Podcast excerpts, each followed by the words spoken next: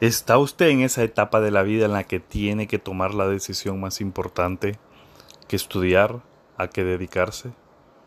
Ya pasó esa etapa, pero tiene gente a la cual puede ayudar. No se pierda este episodio. Hoy vamos a hablar de cosas a las que no debemos de hacerle caso a la hora de tomar una decisión vocacional.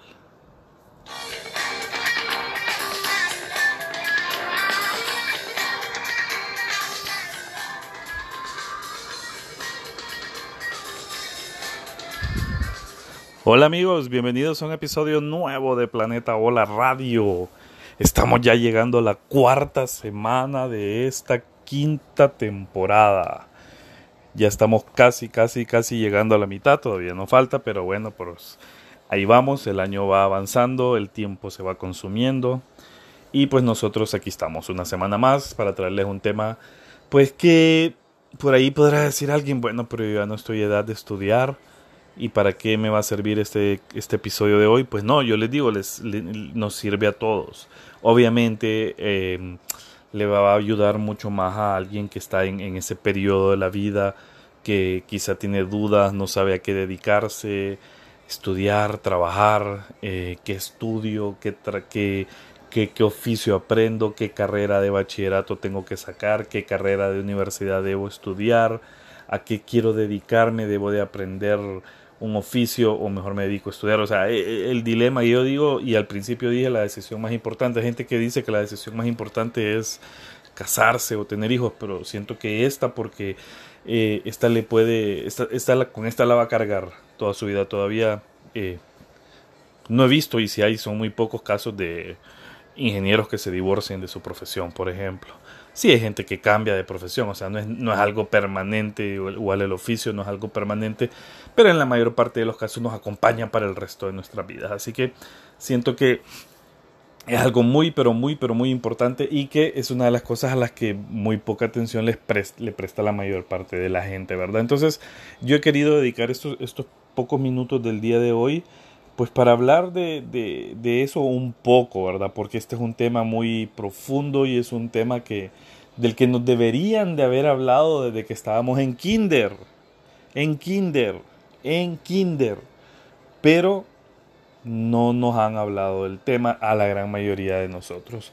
Y entonces por eso al final muchas veces eh, fracasamos en lo que elegimos, fracasamos a lo que nos dedicamos, nos dedicamos a algo que no nos da placer quizás solo nos da dinero o nos dedicamos a algo que, que pues no nos da ni, ni placer ni dinero o, como quieran desde cualquier punto de vista no nos lleva a la autorrealización. Entonces creo que eso, eso, eso es bien importante, bien fundamental de que lo tengamos nosotros en cuenta porque eh, si no es así vamos a caer en los problemas de frustración y eso. Entonces, como les digo, es, es, es un por encimita, un introductorio porque es un tema bien profundo que se debería ir aprendiendo a lo largo de la vida para que cuando llegue el momento de tomar decisiones las tomemos con información, pero no la tenemos. Entonces hoy vamos a tratar de evacuar nada más. Como les digo, si usted está en esa época de la vida, ponga mucha atención. Y si usted no está, o si usted ya pasó esa época de la vida de tomar ese tipo de decisiones, aunque, aunque nunca estamos tarde, eh, pues quédese para escucharlo y pueda apoyar a, los que vienen detrás de ustedes, sus hijos, sus hermanos menores. Es por ahí usted puede que sea educador, ya sea educador informal, educador formal, como, por donde sea que lo vea, usted siempre va a tener a alguien o a muchos, o a algunos, a pocos, en quienes puede influir y pues qué mejor manera que influir de manera positiva con algún consejo, con, con, alguna recomendación en este sentido, ¿verdad? Que quizá usted no tuvo la oportunidad de, escucharlo. Pero pues sin, sin mucho, mucha introducción, vamos a empezar. Son algunos, como les digo, son algunos consejos muy, muy, muy así, muy, muy básicos, muy básicos, pero que al final cada quien les va tomando la profundidad y, y, muchos de ustedes puede que por ahí se sientan identificados. Y como les digo, pues nunca es tarde, siempre estamos a tiempo de rectificar y de reacomodarnos, quizá pues no de, de, de, empezar de nuevo ni empezar de cero, porque ya dependiendo de por qué trayecto de la vida vayamos, pero sí podemos a veces reacomodar nuestras prioridades en la vida. Entonces el primero, este, son, recuerde que son cosas a las que no debemos de hacerle caso, pero que lamentablemente influyen muchísimo, influyen muchísimo en lo que hoy nos dedicamos o, en lo que si usted tiene, si usted, está si usted me está escuchando y tiene la edad que está tomando esa decisión, eh, puede ser que influyan mucho en lo que usted va a elegir, por ejemplo, para estudiar o a qué dedicarse, qué oficio aprender o qué carrera sacar. Entonces, ojo con eso, no hay que pararle bola, como decimos, hay que ignorarlos en la medida de lo posible porque muchas veces nos hacen tomar decisiones equivocadas o por lo menos no las más productivas para nosotros mismos como seres humanos.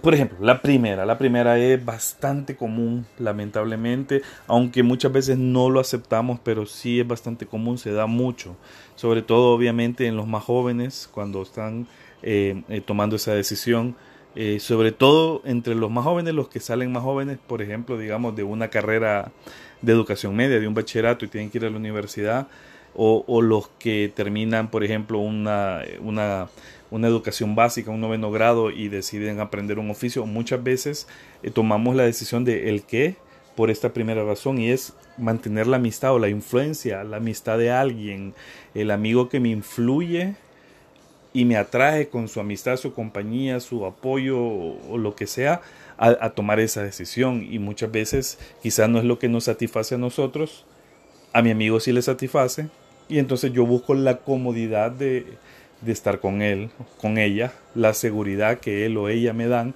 y entonces me voy por donde él se va. Entonces, ojo, ese es uno de los primeros errores, el conservar la amistad de alguien, ir detrás de alguien, ir siguiendo a nuestra amiga, ir siguiendo a nuestro amigo a ese oficio, a esa carrera, a ese trabajo. Entonces, ojo con eso. Una segunda, un segundo error que cometemos muchas veces es em, decidirnos por estudiar o aprender algo fácil.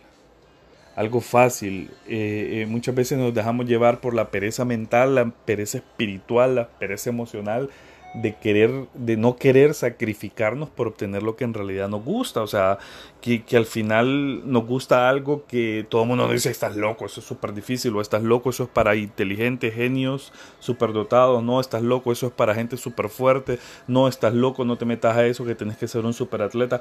Entonces muchas veces nos optamos por la opción, valga la redundancia, más fácil, la más sencilla y la que requiere menos esfuerzo.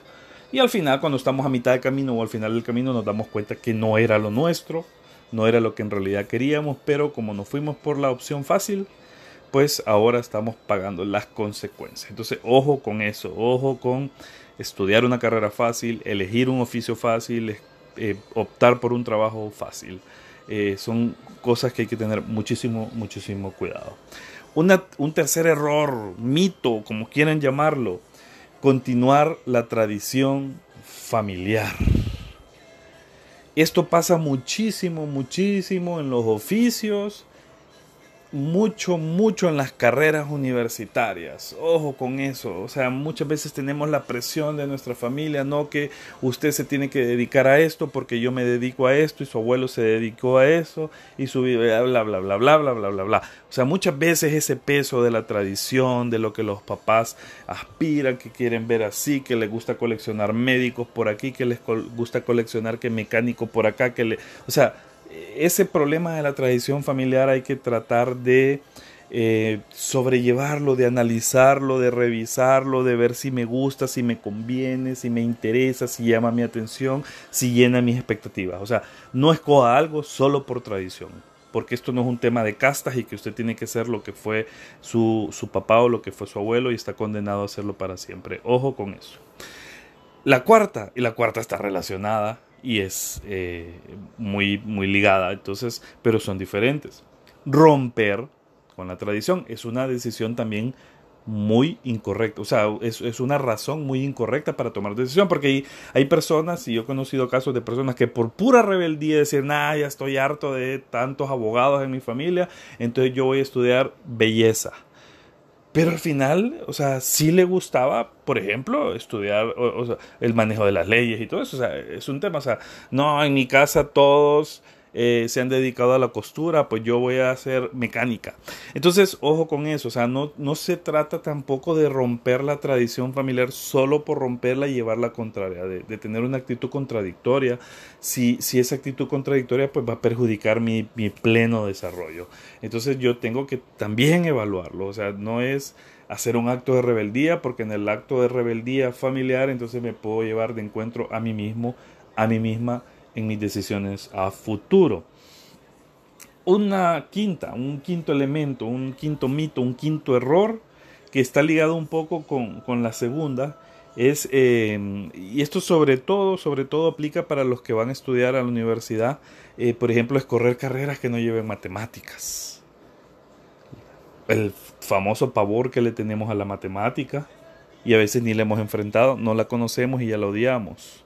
Entonces, ojo con eso, eh, no es, no es o no debería de ser un factor determinante para escoger qué queremos, sobre todo en este caso, estudiar, porque es lo que identificamos y a veces la matemática es tan astuta que se disfraza con otro nombre y nos la encontramos en la carrera y volvemos a caer en la misma frustración.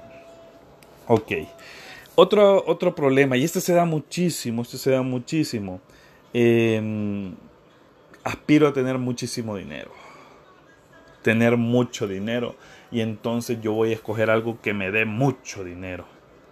Ojo, ojo con eso.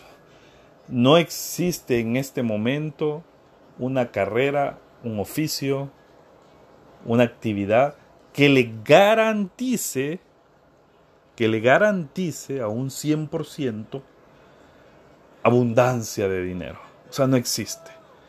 En todo, en cualquier cosa que usted escoja y se dedique, va a tener que esforzarse, va a tener que acomodarse, va a tener que ser paciente, en algunos momentos le irá bien, en algunos otros momentos no le irá de la mejor manera, pero lo importante es que usted tiene que esforzarse por siempre ser el mejor de su campo y por tanto pues ganar más.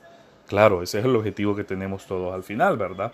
También el bienestar material es muy importante para la gran mayoría, para unas personas no lo es, pero al final para la gran mayoría sí, sí se viene a convertir en un factor determinante el bienestar económico, financiero, material. Pero, pero no escoja lo que usted quiere ser en la vida solo porque, ah, con esto voy a ganar dinero, porque no le va a servir, no le va a funcionar, no le va a aportar y no va a tomar la mejor decisión.